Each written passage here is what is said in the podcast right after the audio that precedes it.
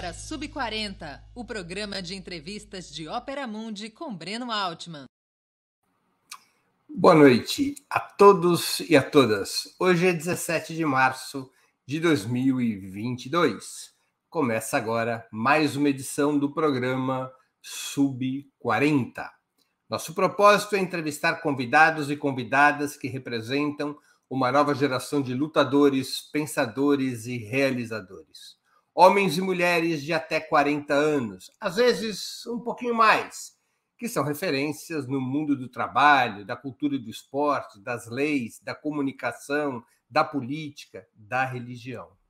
Nosso convidado dessa semana é o pastor Henrique Vieira, teólogo, ator, cientista social, historiador e escritor, entre outras atividades, lidera a Igreja Batista do Caminho e integra o coletivo Esperançar, que reúne evangélicos na luta por direitos humanos e respeito à diversidade. É autor de O Amor como Revolução, publicado em 2019 pela editora Objetiva. Antes de começar a conversa, gostaria de pedir sua colaboração financeira para o Opera Mundi. Há cinco formas de fazê-lo.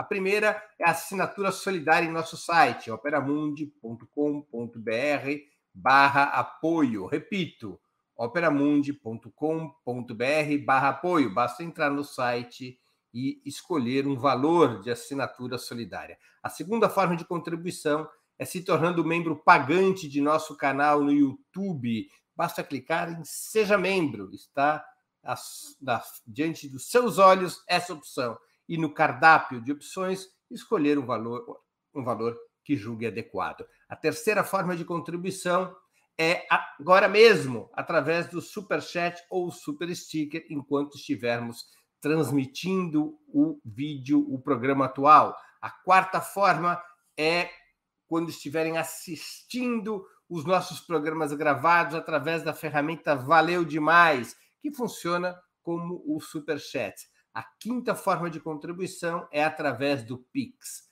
Nossa chave no Pix é apoie.operamundi.com.br. Vou repetir, apoie.operamundi.com.br. Nossa razão social é Última Instância Editorial Limitada. Boa noite, pastor Henrique. Obrigado por atender nosso convite. Uma honra e um prazer sua presença no Sub 40. Boa noite, Breno. Obrigado pelo convite. É um prazer estar aqui. Acompanho o canal, acompanho o trabalho de vocês e fiquei muito feliz quando chegou o convite e de estar aqui agora batendo esse papo contigo. Pastor, onde e quando você nasceu? Conte-nos um pouco como foi sua história até se tornar um ativista religioso e um militante político. Eu nasci em 1987 em Niterói. Hoje moro aqui no Rio de Janeiro. Eu cresci na zona norte de Niterói, num bairro bem popular, o bairro do Fonseca. Foi uma infância simples, humilde, minha família de classe popular. Cresci jogando bola no asfalto ali no condomínio, no pé da Vila Ipiranga, uma favela ali do meu bairro Estudei em escola pública boa parte do tempo, sempre envolvido na igreja, a primeira igreja batista de Niterói, a minha igreja de origem. Com a minha família eu aprendi sobre o Evangelho, sobre Jesus. Na minha adolescência me despertei tanto para a perspectiva pastoral quanto para a perspectiva política engajada. Essas duas dimensões sempre estiveram relacionadas na minha vida. O Evangelho me inspirou em termos de justiça social, combate à desigualdade, abriu os meus olhos para os dramas do mundo. Daí eu fui fazer teologia no seminário para me preparar e estudar para ser pastor batista e fui fazer ciências sociais na UF, Universidade Federal Fluminense.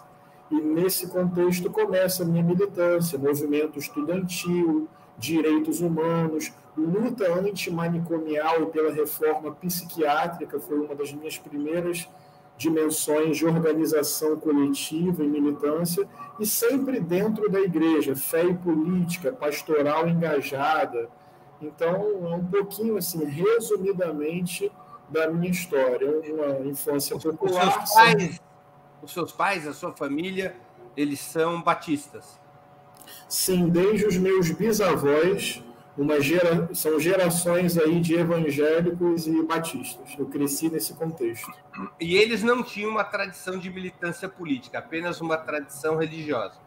Exatamente. A família, por parte da minha mãe, que foi a família com quem de fato eu me relacionei e cresci, parte significativa dela sempre teve, pelo viés da sensibilidade social, um voto no campo da esquerda. Mas isso não se traduzia em militância, em engajamento por parte da minha mãe e dos meus tios. Se você pega, se você pega o recorte dos meus primos, alguns primos começaram a se organizar coletivamente e eu também dentro dessa geração. Ou seja, a religião chegou na sua vida antes da política. Sem dúvida alguma. Eu cresci menino na igreja, escola bíblica de férias, escola bíblica dominical, culto em casa, leitura bíblica na família, sem dúvida alguma. Entre a religião e a militância política de esquerda, é, houve uma evolução natural ou você teve que romper com certas barreiras religiosas para se transformar em um militante de esquerda? Que interessante essa pergunta, meu irmão. As duas coisas, por mais estranha que seja a resposta. Porque, do ponto de vista do evangelho, a minha relação com o evangelho, a consequência da minha fé é a militância. Isso, para mim, sempre veio com muita naturalidade. É de verdade mesmo. O Evangelho me despertou politicamente para o mundo, para os dramas do mundo. Lendo a Bíblia, vendo a vida de Jesus, eu comecei a entender que não é razoável ficar em silêncio diante da desigualdade social, da concentração de riqueza e por aí vai. Então, desse ponto de vista, a minha militância surge da minha espiritualidade, da compreensão comunitária do Evangelho. Agora, se você toma como ponto de partida o fundamentalismo ou o conservadorismo da minha igreja de origem, aí sim eu precisei desenvolver, não sozinho, não é um voo solo, mas eu precisei desenvolver rupturas com determinadas pautas, determinada leitura e interpretação da Bíblia. Então é curiosa a minha resposta. O Evangelho sempre me inspirou no sentido do compromisso social, da militância. Mas para isso se desenvolver na minha vida, eu precisei romper com determinadas barreiras da igreja e do conservadorismo religioso. A sua aproximação com a política, você disse que nos contou aqui que fez ciências sociais. A tua aproximação com a política, do ponto de vista doutrinário, foi com o marxismo? Sim. Eu, eu, na minha escola, já no ensino médio, comecei a ter algumas leituras relacionadas ao marxismo latino-americano, especialmente. A, a porta que se abriu mesmo entre a espiritualidade e o marxismo foi a teologia da libertação foi ler Frei Beto, foi ler Leonardo Boff, foi ler Gutierrez, foi ler Jung Mossung, foi me inspirar nessa tradição que bebeu no marxismo latino-americano para compreender o mundo. Eu gosto da seguinte formulação, Breno: a fé me proporciona o impulso e o horizonte a necessidade ética e espiritual de transformar a realidade. Então a fé me impulsiona e me apresenta um horizonte. Mas eu preciso entender a realidade, a política, a economia, a sociedade, a organização do Estado. Aí, essa categoria de análise, de compreensão, de transformação, eu bebi nas águas do marxismo latino-americano. Você é autor de um livro intitulado O Amor como Revolução. Deus pode ser revolucionário? Como perguntamos no título do programa, Deus é de esquerda ou de direita? que pergunta interessante. Deus, na perspectiva bíblica, é revolucionário. Aqui eu não quero trabalhar com um conceito específico ou engessado de revolução. Também é importante dizer isso. A espiritualidade bíblica, ela é histórica, é engajada, é comprometida com os oprimidos e ela, ao mesmo tempo, não se resume ou se reduz a um aspecto político, programático, ideológico. Então, repara no que eu estou dizendo. A espiritualidade, a espiritualidade bíblica se dá no chão da história, por isso é política e sempre promove rupturas. Mas não pode ser enquadrada necessariamente num espectro. Então, Deus é revolucionário, biblicamente falando, porque o chamado de Deus é sempre e permanentemente para quebra de toda e qualquer estrutura política, econômica, social e cultural de opressão. Se você pega o Êxodo no Antigo Testamento para nós cristãos, ali está a base. Deus ouve o grito do povo oprimido e desce para libertá-lo. Logo, Deus não é uma neutralidade fria e imparcial diante das injustiças do mundo. Deus assume para si a dor, a lágrima, o corpo, o sangue, o suor, o grito e as esperanças do povo oprimido. E em Jesus de Nazaré, essa opção divina pelos oprimidos é radicalizada, é encarnada. Como diz Dom Pedro Casaldáliga, em Jesus, Deus se fez gente e Deus se fez classe.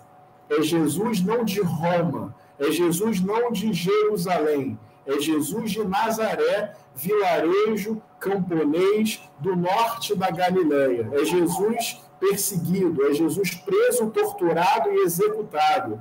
É Jesus que denunciou o acúmulo de riquezas e bateu de frente com a moralidade do templo e das lideranças religiosas.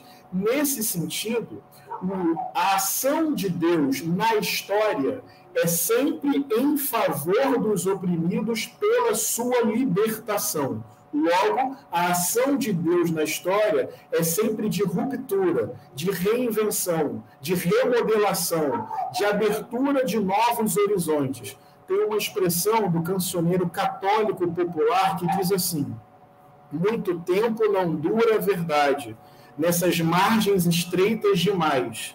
Deus criou o infinito para a vida ser sempre mais. Então, depois de uma revolução, Deus permanecerá nos convocando a mudanças profundas, sempre em favor da vida plena compartilhada. Então, eu creio que a essência de Deus na história é sempre necessariamente um convite à quebra de estruturas de opressão para que a vida seja partilhada com plenitude por todas as pessoas. Sendo assim, Deus é um desvio do sistema, Deus é um chamado a reinvenções Deus é revolucionário ou revolucionária? Pastor, se a origem do cristianismo, se a origem do entendimento de Deus é a luta contra a injustiça, fica uma pergunta histórica: por que processo ou em qual momento que o cristianismo se transformou num instrumento predominantemente controlado pelo conservadorismo. Em que momento Karl Marx passou a ter razão e a religião se tornou o ópio do povo? Sim. Se você pega a história do cristianismo, nasce das camadas populares o movimento de Jesus de Nazaré. Porque Jesus de Nazaré, do ponto de vista histórico, não viu o cristianismo, não conheceu o cristianismo, nem fundou o cristianismo. Nasceu, viveu, morreu como judeu. Então, se você pega Jesus de Nazaré, Jesus Cristo para nós, como base, você vai ver que é um recorte de periferia, é um recorte popular, é um recorte mais comunitário, um recorte mais horizontal, é um recorte de questionamento às estruturas de poder e de concentração de riquezas. Três séculos depois, aí eu acho que eu respondo a sua pergunta, a religião derivada do movimento de Jesus, a saber, o cristianismo, atenção a isso, se tornou a religião oficial do Estado que matou Jesus. Esse é o contrassenso histórico do cristianismo. Tem um amigo meu, querido teólogo, pastor, brilhante, Ronilson Pacheco. Ele tem uma frase que é assim: a Bíblia é um livro negro de interpretação historicamente branca. Em outras palavras, a Bíblia nasce do quilombo, mas é interpretada pela Casa Grande. Em outras palavras, a Bíblia nasce da periferia do poder, mas é interpretada historicamente pelas lentes do poder. Em outras palavras, a Bíblia nasce dos sem voz e sem dinheiro, mas é historicamente interpretada pelas lentes da concentração de riqueza e do Estado. Então, é óbvio que se a Bíblia passou a ser interpretada pelas categorias de poder, que o Jesus de Nazaré perde chão, perde história, perde contexto, porque Jesus se torna um escândalo para uma moral forjada pela elite e pela conservação da ordem. Nesse sentido, o recorte histórico que eu faço é esse. Quando o cristianismo deixa de ser o fluxo do povo e passa a ser a religião do Estado. Nesse momento, a interpretação sobre a vida de Jesus passa a contradizer o chão histórico do próprio Jesus. Pastor, algumas leituras da Bíblia apontam que Deus mudou muito do Velho Testamento para o Novo, ou seja, a chegada de Jesus teria feito a imagem de um Deus punitivo do Velho Testamento ser substituída pela imagem de um Deus cheio de compaixão no Novo. Como o senhor vê essa questão? Olha, Breno, você está me fazendo perguntas de séculos de debate dentro da teologia, e eu vou aqui fazer, estou fazendo um esforço de síntese em minutos, respostas de séculos em comentários de minutos. Esse, mas... é, esse é o desafio do programa. Muito bom. Não, mas eu te agradeço, são perguntas belíssimas, eu fico tão feliz de poder compartilhar reflexões sobre isso. Deixa eu te falar uma coisa eu quero relativizar esse pressuposto. Primeira observação: o Antigo Testamento é Antigo Testamento para nós cristãos. Estamos, no limite, falando da Bíblia de uma outra religião, que é o judaísmo. Então, sempre que categorizam assim o Antigo Testamento, eu questiono, até por um respeito aquilo que é o texto sagrado de uma outra religião, que é o judaísmo, e que foi incorporado pelo cristianismo. Então, esse é o primeiro pressuposto. É o Antigo Testamento para mim, como cristão. É a Bíblia para um outro povo, uma outra religião. Segunda ressalva que eu faço. É verdade que Jesus de Nazaré, falando do meu lugar como cristão, reinterpreta a tradição religiosa da época creio que Jesus inaugura novidades aí. Mas eu quero dizer o seguinte: no Antigo Testamento, não tem apenas uma visão punitiva. O Antigo Testamento tem tradições diferentes, tem gêneros literários diferentes, tem poesia, tem crônica, tem provérbio, tem romance, tem narrativas épicas, Tá? O próprio Antigo Testamento carrega uma diversidade de tradições e percepções sobre Deus. Mais uma ressalva. É no Antigo Testamento que a teologia da libertação bebe, que a teologia negra bebe, porque não estamos vendo ali apenas punição. Estamos vendo ali a história de um povo oprimido, escravizado, explorado política e economicamente, Deus ouve o grito desse povo, chama esse povo à liberdade. É no Antigo Testamento tem um processo de ruptura e de revolução.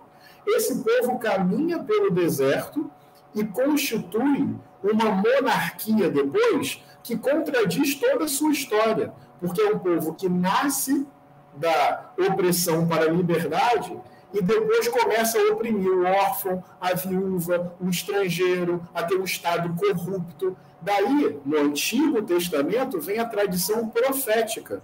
Profetas denunciando a corrupção, a exploração, a concentração de riqueza e de terra e chamando o povo a voltar à sua origem. Se vocês são fruto de um processo de libertação, façam da libertação uma ética permanente não oprimam. Tudo isso que eu estou falando, que tem a ver com. Isso, tudo que eu estou falando sobre distribuição de terra, perdão de dívida, defesa dos vulneráveis, quebra de opressão, denúncia sobre o acúmulo de riquezas, Antigo Testamento. Então não dá para resumir o Antigo Testamento a perspectiva de um Deus punitivo. Pastor, a pauta da família tradicional brasileira, entre aspas, é muito forte entre os evangélicos, sobretudo os pentecostais e os neopentecostais. Qual é a origem desta força, desta pauta nesses setores? Tem muita pesquisa sobre isso, tem caminhos diferentes de resposta, mas eu vou optar pelo seguinte caminho o fundamentalismo cristão, elaborado especialmente nas duas primeiras décadas do século XX, numa revista presbiteriana chamada Os Fundamentos, nos Estados Unidos. Esse fundamentalismo, especialmente norte-americano, especialmente do sul dos Estados Unidos, tem muito a ver com essa moral comportamental, individual, individualista e familiar. Acho que o recorte histórico está nesse fundamentalismo cristão, especialmente dos Estados Unidos, especialmente do sul dos Estados Unidos, que elege essa perspectiva de família como o paradigma da fé cristã. Obviamente, se você me permite usar esse espaço, que essa perspectiva não é uniforme, ela, não é total no campo cristão. É importante também usar esse espaço para dizer isso, né? Que muitos teólogos, teólogas, pastores, pastoras, irmãos de fé questionam esse modelo. Porque família para nós, até biblicamente falando, esse modelo não se sustenta. Os modos familiares eram muito distintos, tanto no contexto do Antigo quanto do Novo Testamento, com relação ao nosso modo, ao nosso padrão familiar. Então, esse é um argumento. O outro argumento é que família, falando aqui a partir da minha tradição de fé e de teologia, família é vínculo de amor, de afeto, de companheirismo, Família se defende defendendo o direito à moradia, para que as famílias concretas de carne e osso possam viver. Família se defende quando se defende emprego e renda, quando se defende saúde e educação, quando se defende uma política inteligente de mobilidade urbana.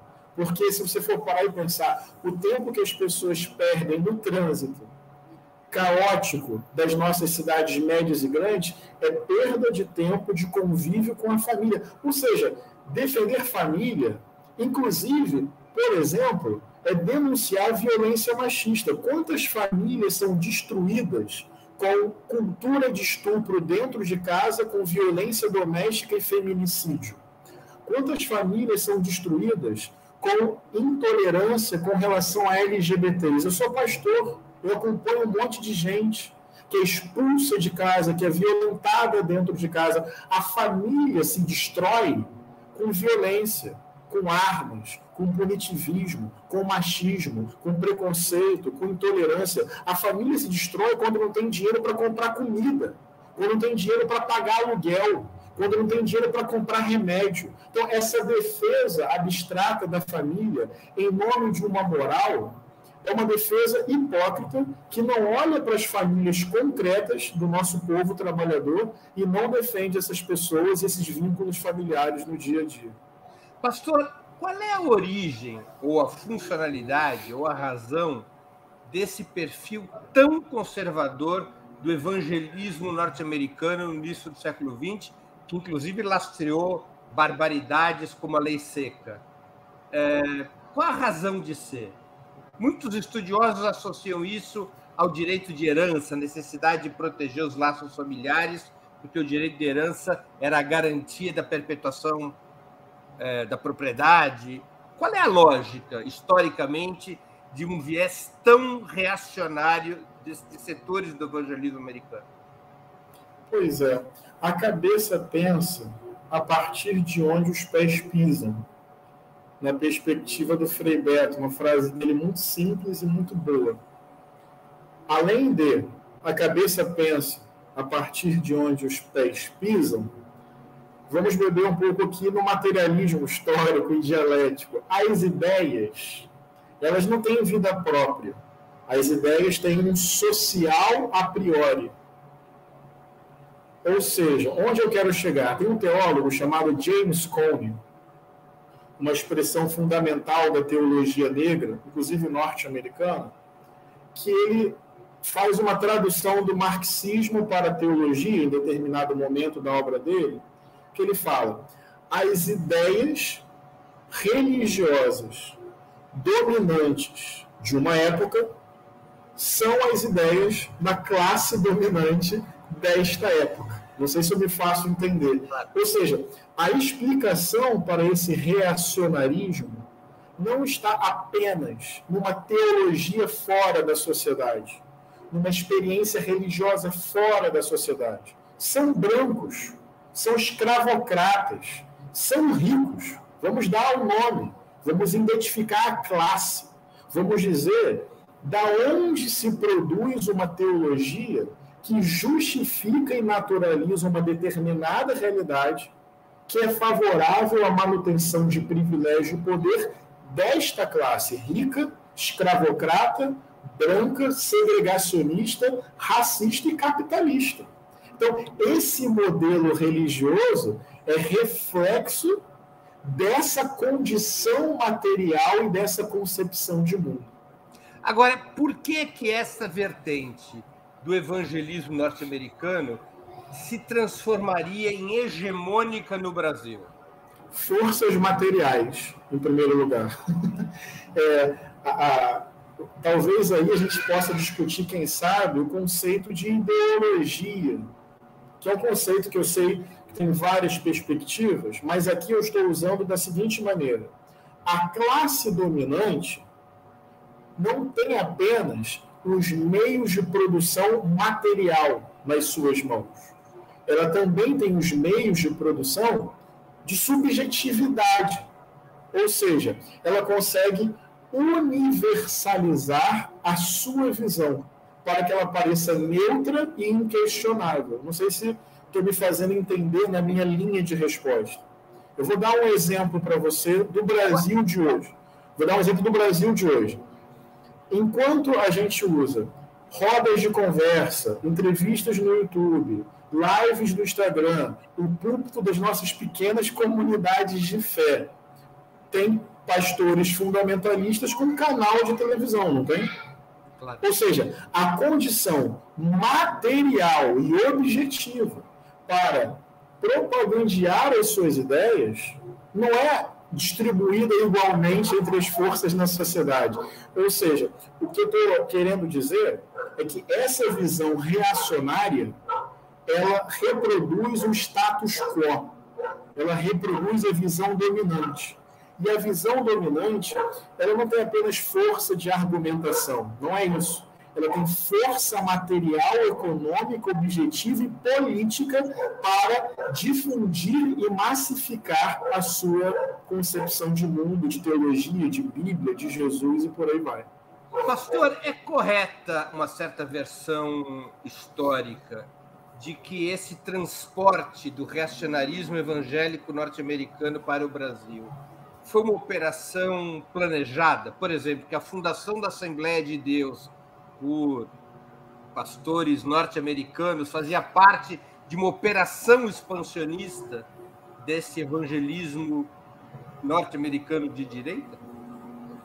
Eu não tenho dúvida disso, porque o pensamento religioso fundamentalista é expansionista, necessariamente, no sentido intencional e deliberado. Eu vi isso na minha vida, como adolescente, criado num contexto batista conservador, derivado do ambiente batista do sul dos Estados Unidos. A concepção ali é expansionista. A concepção ali é ganhar almas. A concepção ali é converter pessoas. A concepção ali, do ponto de vista intencional e deliberado, é expandir essa visão e ganhar o Brasil para Cristo. Entende o que eu quero dizer?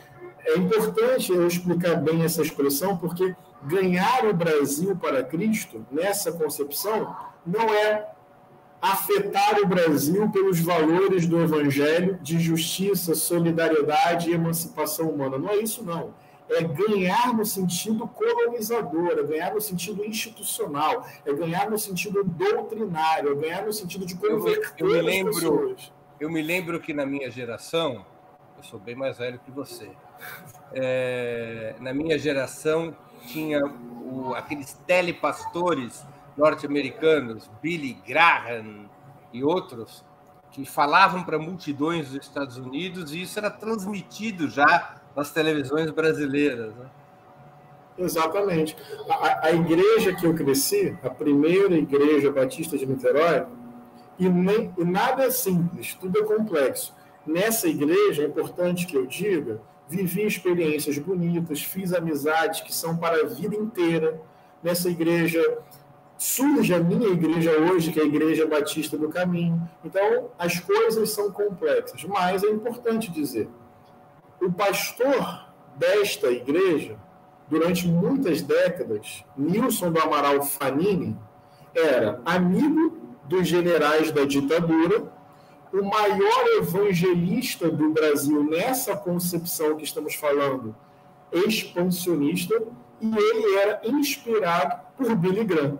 Então, eu sei exatamente o que você está falando, e por isso que eu estou dizendo que essa visão é, expansionista, ela não é aleatória ou espontânea. Ela é intencional, deliberada e fruto de uma determinada compreensão de teologia, de Bíblia e de mundo. Pastor, muita gente considera que o crescimento das igrejas evangélicas, das igrejas evangélicas a partir dos anos 70, reforçou o pensamento conservador e mais adiante matou a, a teologia da libertação, que era forte na Igreja Católica, mas também entre algumas igrejas protestantes e mesmo algumas é, igrejas evangélicas mais recentes. Como é que o senhor, como é que você vê essa análise? essa avaliação? Pois é. Pois é, é... A igreja evangélica não é algo uniforme. Eu tenho dificuldade com essa análise porque ela não compreende a diversidade de experiências evangélicas no Brasil. A igreja evangélica matou a teologia da libertação. Acho uma, acho uma análise reducionista, simplória e equivocada mesmo. Vou dar um exemplo. 1962, em Recife, contexto do governo Jango, teve um congresso organizado pela juventude evangélica chamado Cristo e o processo revolucionário brasileiro, em que um determinado campo evangélico progressista discutia reformas para o Brasil, como reforma agrária, reforma urbana. Isso representa a totalidade da experiência evangélica no Brasil? Não. Mas isso pode ser desprezado? Não existiu? Não existiu. Entende onde eu quero chegar? A, a, a, a experiência religiosa evangélica é plural. E isso precisa ser levado a sério nas nossas análises sobre o campo evangélico. Acho que isso é muito importante dizer. Quer dizer, a análise dos, dos evangélicos como uma totalidade conservadora atrapalha a conexão do pensamento progressista com os próprios evangélicos. Nossa, você resumiu com precisão tudo o que eu queria dizer. E vou dizer mais. Quando a esquerda faz essa análise, ela joga o jogo que os conservadores evangélicos querem. Porque tudo, veja, Breno, tudo que esses conservadores querem é que, por exemplo, eu seja um ativista político e não um pastor. Eles são os pastores, eu sou um ativista. Quando a esquerda não legitima e não reconhece experiências populares e progressistas dentro do campo evangélico, a esquerda está reproduzindo a fala dos conservadores e entregando nas mãos dele, deles um monopólio sobre o significado do que é ser evangélico no Brasil. Não faz sentido, nem do ponto de vista tático, estratégico, nem é coerente do ponto de vista da realidade da análise dela. Então, o campo evangélico é plural e mais alguns indícios interessantes para nós, indicadores interessantes. Ele é majoritariamente popular, ele é majoritariamente negro, é majoritariamente feminino e cresce significativamente nas periferias. feminino. Majoritariamente feminino, negro, popular, cresce significativamente nas periferias e favelas do Brasil. Se a esquerda está disposta a não dialogar com uma parcela significativa da classe trabalhadora que luta para sobreviver, então ela pode reproduzir perfeitamente esse preconceito. Mas ela está deixando de criar conexão não é com o campo evangélico, é com o porteiro do prédio, é com o motorista do aplicativo, é com o professor, a professora na sala de aula. São pessoas com interesses, histórias, memórias, e dentro de um recorte majoritariamente popular, negro, feminino e periférico. Dizer que. E tem mais, é mais um dado para complexificar a nossa análise. Dizer que o conservadorismo é, brasileiro é exclusivo do campo evangélico, para mim, não conhecer o Brasil. É como se, é como se a, a, igreja evangélica cresce mesmo a partir da década de 70, conforme você falou. E experimenta um boom na década de 90, década de 2010, 2020. Bem, é, foi a partir daí que um pensamento conservador se estruturou e ganhou força no Brasil. Não é bem assim, né? É, é, então, assim, o campo evangélico é plural, ele tem resistência progressista, ele tem, também quero poder dizer isso para deixar minha resposta mais completa. Existe conservadorismo no campo evangélico? Existe. Ele é majoritário? Acredito que sim.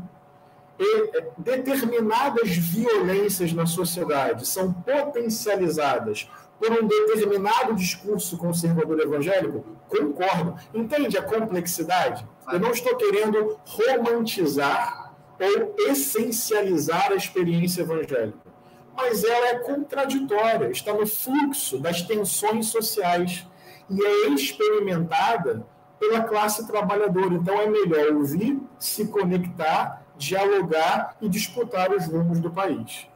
É, uma, uma questão é, importante para que eu possa compreender melhor o seu raciocínio. Existe no mundo evangélico brasileiro algo semelhante à teologia, ao que a teologia da libertação foi para a Igreja Católica, que sempre foi até, Dom, até João 23, a Igreja Católica era absurdamente conservadora e reacionária. Provavelmente muito mais do que as igrejas evangélicas de hoje em dia, para o pessoal mais novo nos entender. A origem, a igreja que se associa ao escravismo no Brasil e que se associa à construção do Estado oligárquico burguês é a Igreja Católica, não são os evangélicos. Os evangélicos vieram depois. Mas na Igreja Católica nós tivemos um movimento, a Teologia da Libertação, que provocou uma mudança importante na correlação interna do catolicismo. Existe algo semelhante a isso no mundo evangélico brasileiro? Sem dúvida alguma. Vou dar alguns exemplos. A teologia negra, forjada nos Estados Unidos, mas que vem crescendo muito no Brasil, e que cresce dentro do pensamento protestante e evangélico principalmente, a teologia negra carrega na sua tradição, na sua leitura da Bíblia, na sua compreensão de mundo, toda uma perspectiva de organização popular, de denúncia das opressões, de crítica ao capitalismo, com a especificidade da teologia negra, ou seja, compreendendo a centralidade do racismo estrutural como forma de opressão na América Latina e no Brasil. Também dentro do pensamento protestante evangélico cresce muito a ecoteologia, que é uma perspectiva teológica que quebra com a visão iluminista eurocêntrica que resgata o ser humano como parte da natureza e a ecoteologia também carrega uma perspectiva anticapitalista. Tem discussão sobre teologia e diversidade sexual dentro do pensamento protestante, dentro do pensamento evangélico. E eu estou falando de texto, de livro, de artigo, de pregação, de estudo bíblico, tem elaboração teológica consistente dentro do campo protestante e evangélico questionando o capitalismo e as opressões estruturais e estruturantes. Agora, eu te faço uma outra pergunta mais complexa o nosso tempo, mas que é importante, eu creio, que para que nossa audiência possa acompanhar essa conversa. Qual a melhor abordagem que a esquerda poderia ter em relação ao mundo evangélico? Fazer de conta que não existe diferença entre o conservador, entre o fundamentalismo religioso e a esquerda é uma opção. Alguns políticos de esquerda ou até grupos de esquerda optam por isso, meio que se passando por religiosos e até abraçando valores religiosos, até tirando fotos com Sila Malafaia. Uma outra opção seria desconsiderar a religiosidade dos evangélicos e tentar estabelecer apenas um discurso no que diz respeito uh, ao que pode haver de intersecção, a luta pelos direitos econômicos e sociais. Uma terceira opção, estabelecer um diálogo político e religioso, como no passado houve entre o marxismo e a teologia da libertação. Qual o caminho para chegar nesse amplo mundo evangélico? Que interessante, muito boa essa entrevista. É... A opção que eu tenho feito a partir da minha comunidade de fé, do meu coletivo. Quero também poder dizer isso, não é voo solo, eu sou de uma tradição espiritual cristã. É, a opção que nós fazemos é esse terceiro caminho que você apontou. É político e é religioso ao mesmo tempo. A dimensão política não pode ser evidentemente desprezada, até porque nem todas as pessoas de esquerda, ou melhor, muitas pessoas de esquerda, não são cristãs. Então, em tese, elas não precisam se apropriar da simbologia cristã, da leitura e da interpretação da Bíblia para conversar com as pessoas e fazer luta política. Eu acho que vale a pena quebrar o preconceito, eu acho que vale a pena respeitar, eu acho que vale a pena escutar e dialogar. Mas, óbvio, pessoa não vai se especializar. Me permite uma interrupçãozinha só para uma pergunta muito específica. Quebra preconceito quando líderes de esquerda visitam templos religiosos e tiram foto ao lado de lideranças como Edir Macedo, Silas Malafaia e assim Não, não. Sendo bastante sincero com você, papo aberto, e é aberto mesmo, não é essa a opção que eu defendo.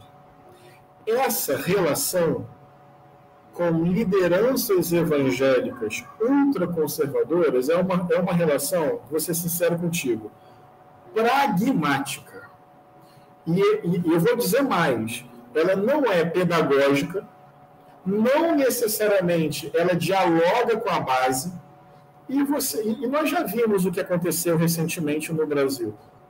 É, quando essas lideranças entenderem que essa relação já não é mais interessante para elas, são as primeiras a pular do barco e atacar a pedra no barco e ajudar o barco a afundar.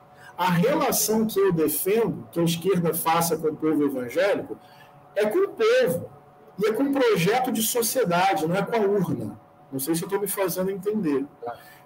Em termos pragmáticos eleitoreiros, eu entendo essa movimentação, mas ela não sustenta um projeto histórico de transformação da sociedade.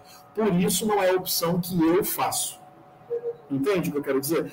Tem, tem uma, eu assisti recentemente, é, era janeiro, eu estava no momento de descanso de férias com uma praia assim pertinho de mim. Eu tive essa oportunidade de ir à praia em janeiro tal e descansar um pouco, mas eu fiquei fixado, Breno, numa entrevista que o Vladimir Safato lhe deu para você, eu nem sei quando foi, mas a praia estava pertinho de mim e eu não conseguia sair do quarto, porque eu fiquei fixado na entrevista, achei assim belíssimo. Por isso que eu estou fazendo essa brincadeira, porque foi tão boa que eu deixei de ir à praia para ficar assistindo lá a conversa. Essa, até te pergunto, é uma entrevista recente? Eu não lembro exatamente de quando. Duas era. entrevistas com o Safatli, uma no ano passado e outra há um mês atrás. Ah, então acho que eu não sei qual foi. Mas o, o ele, ele, colocou uma questão que tem a ver com o que eu quero te falar agora. É que às vezes a esquerda, ela, não sei se eu interpretei bem, mas eu interpretei assim, às vezes a esquerda tem medo de ser esquerda, porque cria uma ideia de um povo quase que previamente conservador Daí o máximo que a gente pode fazer é um monte de mediação para tentar salvar alguma coisa. Entende? Aquilo mexeu comigo. Eu acho que tem questões. Eu gostaria de conversar com o Safatli, porque acho que essa conversa é mais longa do que essa formulação. Mas essa formulação não deixa de ser interessante. Ou seja, conversar com lideranças ultraconservadoras, numa base, numa vibe pragmática só, às vezes eu acho que é falta de coragem de conversar com o povo e acreditar mesmo que com diálogo, com luta política, com organização horizontal, esse povo evangélico pode realmente é, fazer parte de mudanças estruturais do Brasil. Por que não? Eles são previamente, intactamente e eternamente conservadores, e o máximo que eu consigo é conversar com algumas lideranças para tentar quebrar algum preconceito? Não, eu acho, por isso que eu estou defendendo o terceiro caminho. É longo, é difícil, mas eu acho que é o, o, o, ideal, é você estabelecer diálogo com o povo a partir das demandas concretas, lutando por direitos e transformação estrutural. Você acha que. Perdão.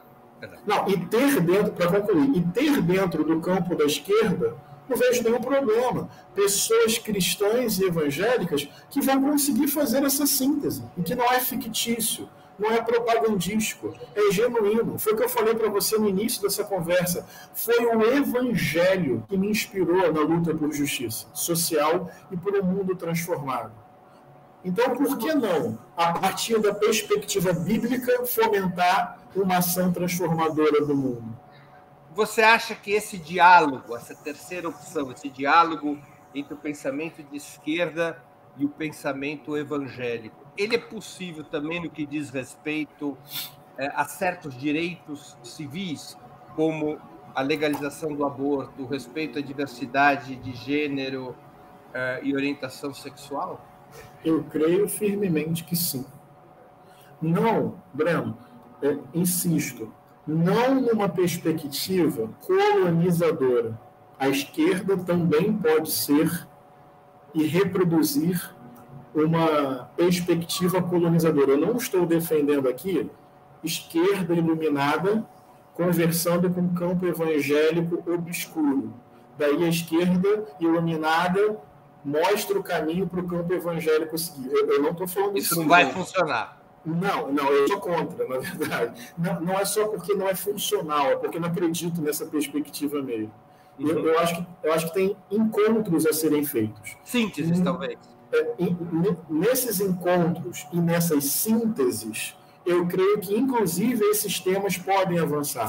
Foi o que eu falei para você agora.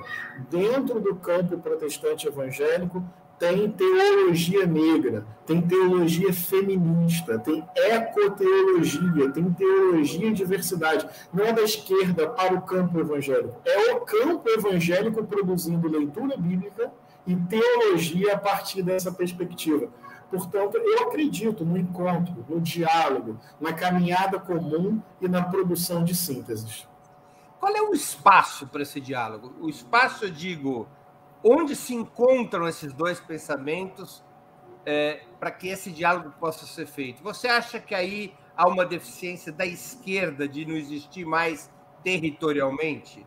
Porque as igrejas evangélicas existem nos bairros. Você sai andando aqui por São Paulo, pelos bairros periféricos, a cada quarteirão você encontra pelo menos um templo de alguma denominação. Você já Sim. não encontra mais sindicatos ou sedes dos partidos de esquerda. Essa ausência territorial da esquerda dificulta o diálogo? Acredito que sim, meu irmão. Acho que entre a igreja e a sede do partido, ou entre a igreja e a sede do sindicato, tem a esquina, tem a praça, tem o posto de saúde, tem a escola pública, tem o Centro de Referência de Assistência Social e tem o CAPES, o Centro de Atenção Psicossocial. Não sei se eu me fiz entender. Ou seja, entre, entre a igreja, onde o povo se. É, tem um espaço público onde a vida acontece, onde, lamentavelmente, os direitos são subtraídos e onde existe a demanda por organização, produção de luta e eu acho que é, é, é, nesse, nesse espaço que eu falei, a praça, a esquina, a escola, o posto de saúde, o hospital, o centro de referência e assistência social, é, esses espaços são os espaços é, onde. É porque sabe qual é o problema dessa análise que a gente muitas vezes reproduz? Parece que os evangélicos são extraterrestres que vêm de um planeta X, vêm para a igreja no planeta Terra e depois voltam para o planeta X. Não, é seu José, é Dona Maria, eu insisto. Ele está dirigindo um carro, ele está abrindo o portão do prédio, ele está na fila do SUS, ele está é, é, lutando por um palmo de terra, ele está numa ocupação urbana. Eu trabalhei um tempo perto da Comissão de Direitos Humanos da Alerj, no Rio de Janeiro. Daí, Breno, o genocídio da juventude negra já não era mais uma pauta de jornal, de livro ou artigo acadêmico. Eu vi as mulheres chegando lá, com lágrima nos olhos, com uma dor indescritível, contando a história da perda dos seus filhos pela violência, especialmente a violência do próprio Estado. Mulheres pobres, em sua maioria negras, chorando a morte dos seus filhos já não era mais notícia, eu fazia parte do acompanhamento e do atendimento destes casos. Breno, em sua maioria, estas mulheres esquecidas pela sociedade, parte da sociedade, inclusive, comemorava a morte dos seus filhos como uma forma de punição justa e limpeza social. Boa parte dessas mulheres, concretamente, encontrava um abraço, um afago, um consolo, um conforto, um socorro em igrejas. Eu não estou romantizando a experiência evangélica. Não, e talvez favor, me entenda.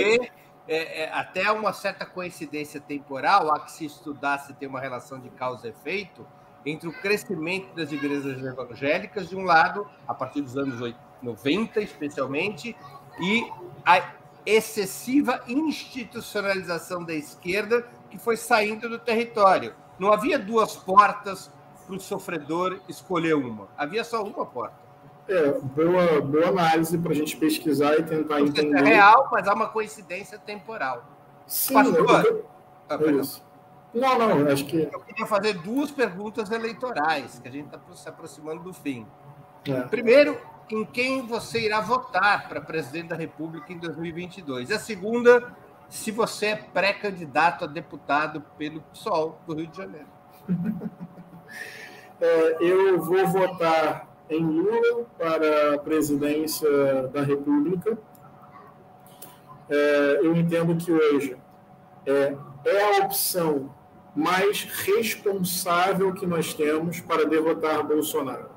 Vou colocar dessa forma. É a opção mais responsável. Eu quero fazer parte de um campo social e político que vai tensionar o futuro governo Lula, espero que se concretize, é, trazer para as pautas de transformação estrutural da sociedade para fortalecer a mobilização do povo.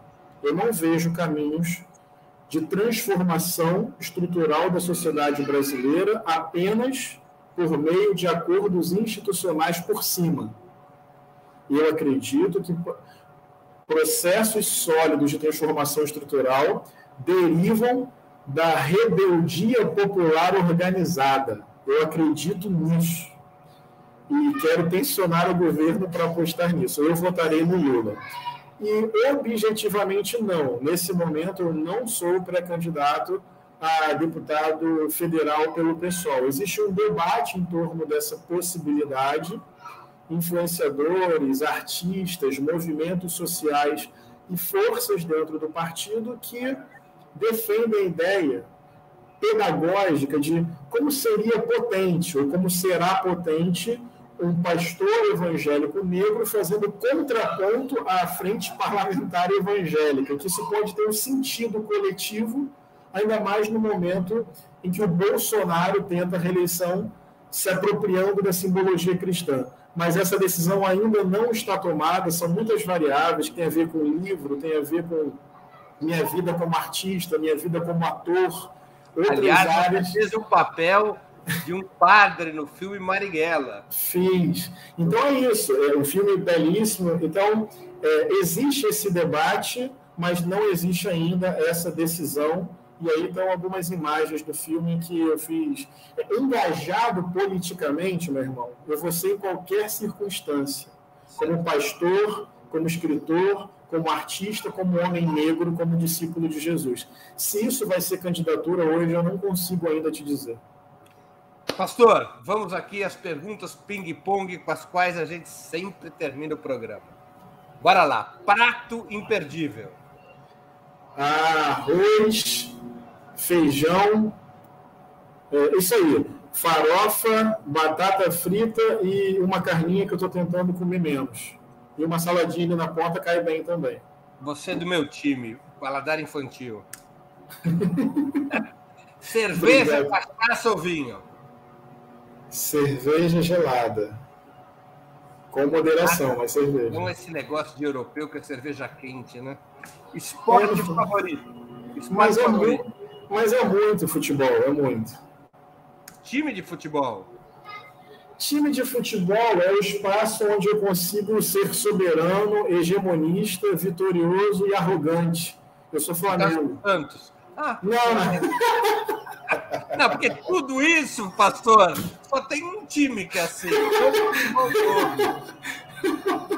Muito bom. Você anunciou o Santos Futebol Clube. Ah, entendi. Passatempo. Ah, gosto muito de ler gosto mesmo de ler, gosto muito de ouvir música é, e adoro praia também. Ler, escutar música, praia, viajar, são essas coisas simples que, que eu gosto de fazer. Livro inesquecível. E tem vários, hein? Mas eu, eu vou citar Deus dos Oprimidos, do James Cone, que é um clássico da teologia negra.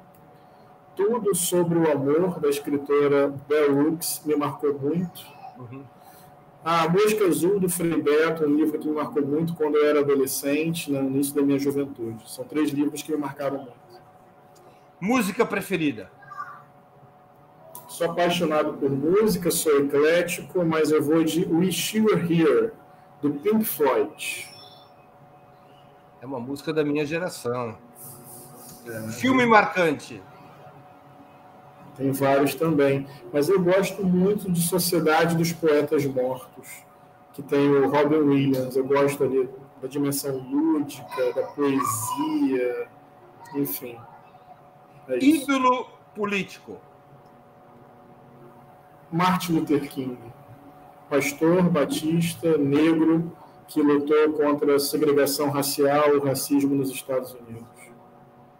Evento histórico do qual gostaria de ter participado?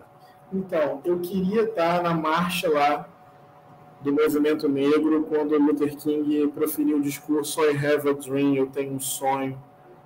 É, enfim, é pastor, é negro, evangélico, são muitas conexões com a minha vida e desde adolescente, quando eu sonhei ser pastor, foi o, o modelo pastoral engajado que sempre inspirou a minha vida.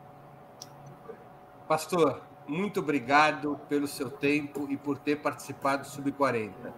Foi um prazer, é, aqui de um judeu sem religião, como é o meu caso, de família ateia há aproximadamente 120 anos, o mesmo tempo em que essa família se dedica ao marxismo, mas eu aprendi muito hoje, muito mesmo.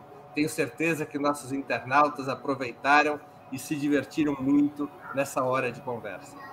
Que bom, fico muito feliz. É, foi um desafio, perguntas assim é, provocativas aqui no bom sentido, né? Que provocam a reflexão, que puxam o pensamento. E eu termino dizendo o que eu falei aqui no meio da entrevista. Eu, eu sou fruto de uma tradição cristã popular. Eu procuro viver, em, eu sou fruto da minha igreja, eu sou fruto do meu coletivo, eu sou fruto da minha família, da minha filha, dos meus amigos. Então, é, é, não é um pensamento solo é, é fruto de uma tradição cristã revolucionária popular. Muito bem. Muito obrigado, pastor. Valeu, meu irmão. Valeu. Queria agradecer também a audiência, especialmente aos que contribuíram com o Super Chat ou o Super Sticker, aos que se tornaram membros pagantes do canal de Ópera Mundi no YouTube, aos que fizeram uma assinatura solidária em nosso site ou aos que contribuíram com o Pix. Um abraço a todos e a todas. Para assistir novamente esse programa, se inscreva no canal do Ópera Mundi no YouTube. Curta e compartilhe nossos vídeos. Deixe seus comentários. O jornalismo de Ópera Mundi é mantido com o seu apoio. Faça uma assinatura solidária em www.operamundi.com.br. Com um pequeno valor mensal, você nos ajuda no desenvolvimento de um jornalismo independente e de qualidade. Obrigado pela audiência e até a próxima.